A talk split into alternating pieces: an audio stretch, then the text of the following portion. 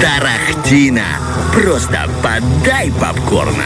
У меня такое ощущение, что сегодня пятница. Ты знаешь, э, когда звучит эта отбивка и звучит голос Влада, сейчас я расскажу вам про новинки кино, кажется, ну все, сегодня пятница, Влад принес что-то интересное для того, чтобы просто сегодня лечь и смотреть фильм, наслаждаться там или сериал. Влад, Сделай ощущение пятницы. Давай, продолжай. Я тебя немножко разочарую, но тем не менее постараюсь дать ощущение пятницы, да. А, мы с тобой поговорим сначала о киноновостях, о том, что там происходит в мире кино. Ну и начнем мы с тобой нашу новостную часть с откровения известного актера а, Матса Микельсона. Возможно, вы его помните а, по фильму про Бонда «Казино Рояль», где он играл злодея. И, собственно говоря, об этом фильме пойдет э, речь в данной новости. Э, Матс Микельсон играл злодея, и такие роли ему, если честно, идут. Однако был шанс, и он был уверен, что его его уволят еще до начала съемок, потому что он потерял свой личный э, секретный пронумерованный сценарий. На тот момент Ого. сценарий был, э, скажем так, неизвестен широкому обществу, потому что фильм еще только был в разработке, и mm-hmm. он был, скажем, выдан отдельным актером. А Мац потерял его в самолете. Ну и, как он рассказывает сам, цитата, «А, «Казино Рояль был первым сценарием с моим именем на каждой странице, что означает, что если вы его потеряете, это будет на вашей совести. Ой, я сел в самолет, начал читать и заснул. Потом я вышел и просто оставил его там. Мне повезло, что кто-то его выбросил и не понял, что это было такое, насколько это было важно. А, также актер признал, что Никогда ранее до съемок «Казино Рояль» не смотрел фильма про Джеймса Бонда, вообще ни одного. И говорит, я не осознавал, насколько это важно, пока у нас не случилась премьера в Лондоне, и нам не довелось встретиться с королевой. Только потом до него, видимо, окончательно дошло, но тем не менее при этом он сыграл отлично. Знаешь, говорится, профессионал своего дела, профессионал mm-hmm. в любом случае. А мы же идем дальше, поговорим с тобой про другую интересную новость. Она коснется тоже известного актера а, Джейсона Стэтхэма, с которым чуть позже выйдет боевик новый под названием «Пчеловод». Пчеловод? Неожиданно, да? А, но, тем не менее, там есть чем поговорить. Появился первый трейлер экшн-триллера «Пчеловод», где а, главный герой мстит компании, занимающейся кражей персональных данных. И он был членом специального подразделения пчеловоды. Какой-то, знаешь, а, думал, спецназ, специальный человек, тема. да. А, и герой Стэтхэма вновь берется из-за обстоятельств, за оружие, за старое дело. А там выясняется, что это вообще не какая-то отдельная компания, а целый синдикат. А, тем не менее, скажу, что трейлер очень смотрится динамично, mm-hmm. очень классно, красочно, красиво. Единственное, за что мой глаз зацепился, за постановку драк. Она немножко такая пластмассовая. иногда видно, что актер бьет э, не э, оппонента, а воздух. Ну, то есть... Ну, Бывает такое, да, бывает. Да и Стэтхэм уже не, знаешь, не совсем эластичный, мне кажется. Не скажи. Вот опять же, э, мы будем говорить про Джона Уика, про его вселенную и про постановку драк. И, честно говоря, опять же, э, Киану Ривз, ну, скажем так, ему уже где-то под 50. Или, либо чуть больше. Я могу ошибаться, конечно, но он, дядька, уже такой возрастной. Ну, Джейсону 56. Вот. И вот они где-то примерно в таком диапазоне. Mm-hmm. Но так как Джона Уика ставил э, режиссер, у которого за плечами большой опыт каскадерский, mm-hmm. там видно, что драки поставлены поставлено интересно, поставлено, mm-hmm. и видно, что он как бы пинает не воздух, и у них там определенный идет э, физический контакт.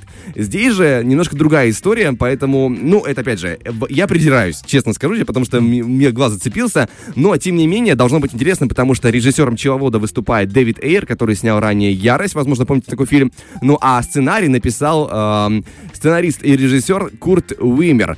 У него была очень известная работа mm-hmm. в 2000-х «Эквилибриум». Это его режиссерский проект и сценарный тоже, поэтому поэтому у нас должно быть очень интересное кино. Ну, а мировая премьера самого боевика «Пчеловод» состоится 12 января 2024 года, поэтому будем ждать, будем смотреть. Ну и поговорим про супергероику. Тут у нас, э, скажем так, э, впервые за долгое время появляется этот уже увядающий жанр, а, потому что как-то в последнее время популярностью не блещет э, супергероика. Mm-hmm, да. И вот э, а, в киновселенной Марвел предстоящая есть новинка, которая будет сейчас в разработке и спустя какое-то время выйдет. Э, фантастическая четверка.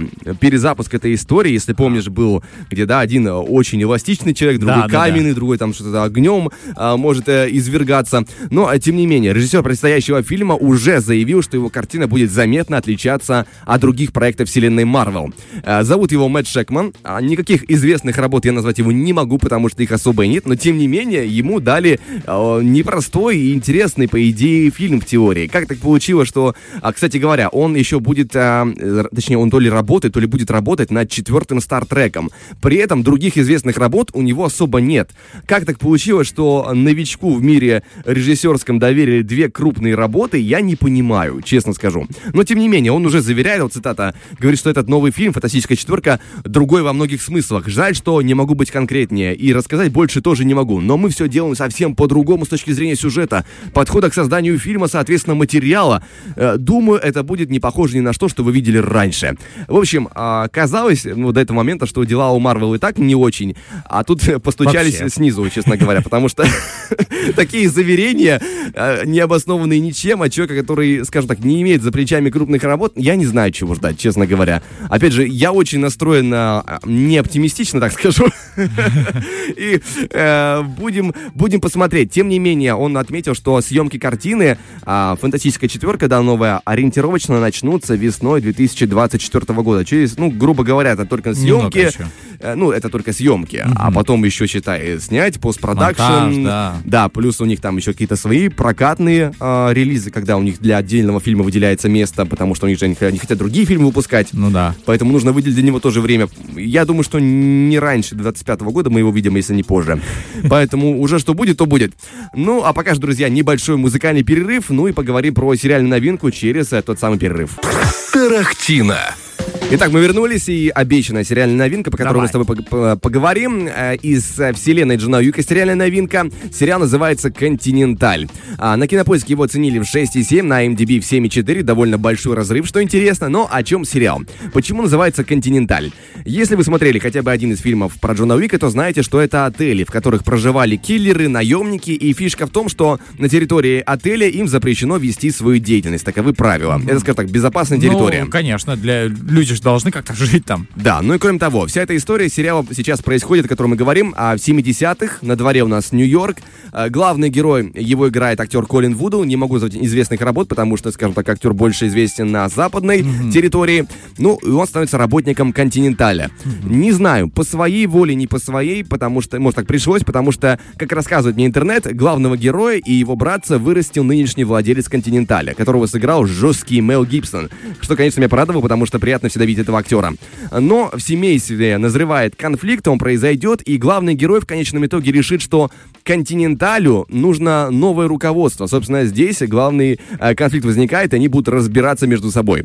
А, по крайней мере, в сериале, как и в фильмах, просто море экшена, хорошо поставленные драки, что мы уже отмечали ранее, и вообще смотрится все очень даже любопытно. А, кто занимался постановкой сериала? Режиссер, да, Альберт Хьюз, угу. который ранее снял довольно известная работа, «Книга Илай» называется. Смотрел. Да, ну и пока что у сериала вышло только три серии, насколько я понимаю, это все, все, что у нас есть, но тем не менее, хронометраж. Одна серия это полтора часа. Э, режиссер... А это классно. Я не знаю, это каждый решает сам для себя, но режиссер торвался по полной, потому что ему дали возможность, и он такой, я возьму максимум. Ну, а что пишут об этом люди, на то, что он снимал, да?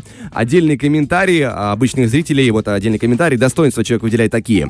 Антураж Нью-Йорка 70-х 20 века, Мел Гибсон, недостатки. Немного запутался в многочисленных персонажах, пришлось пересмотреть первые 15 минут. Другой комментарий, достоинства. Сюжет, мрачность, игра актеров, красивые сцены с перестрелками, недостатки нет.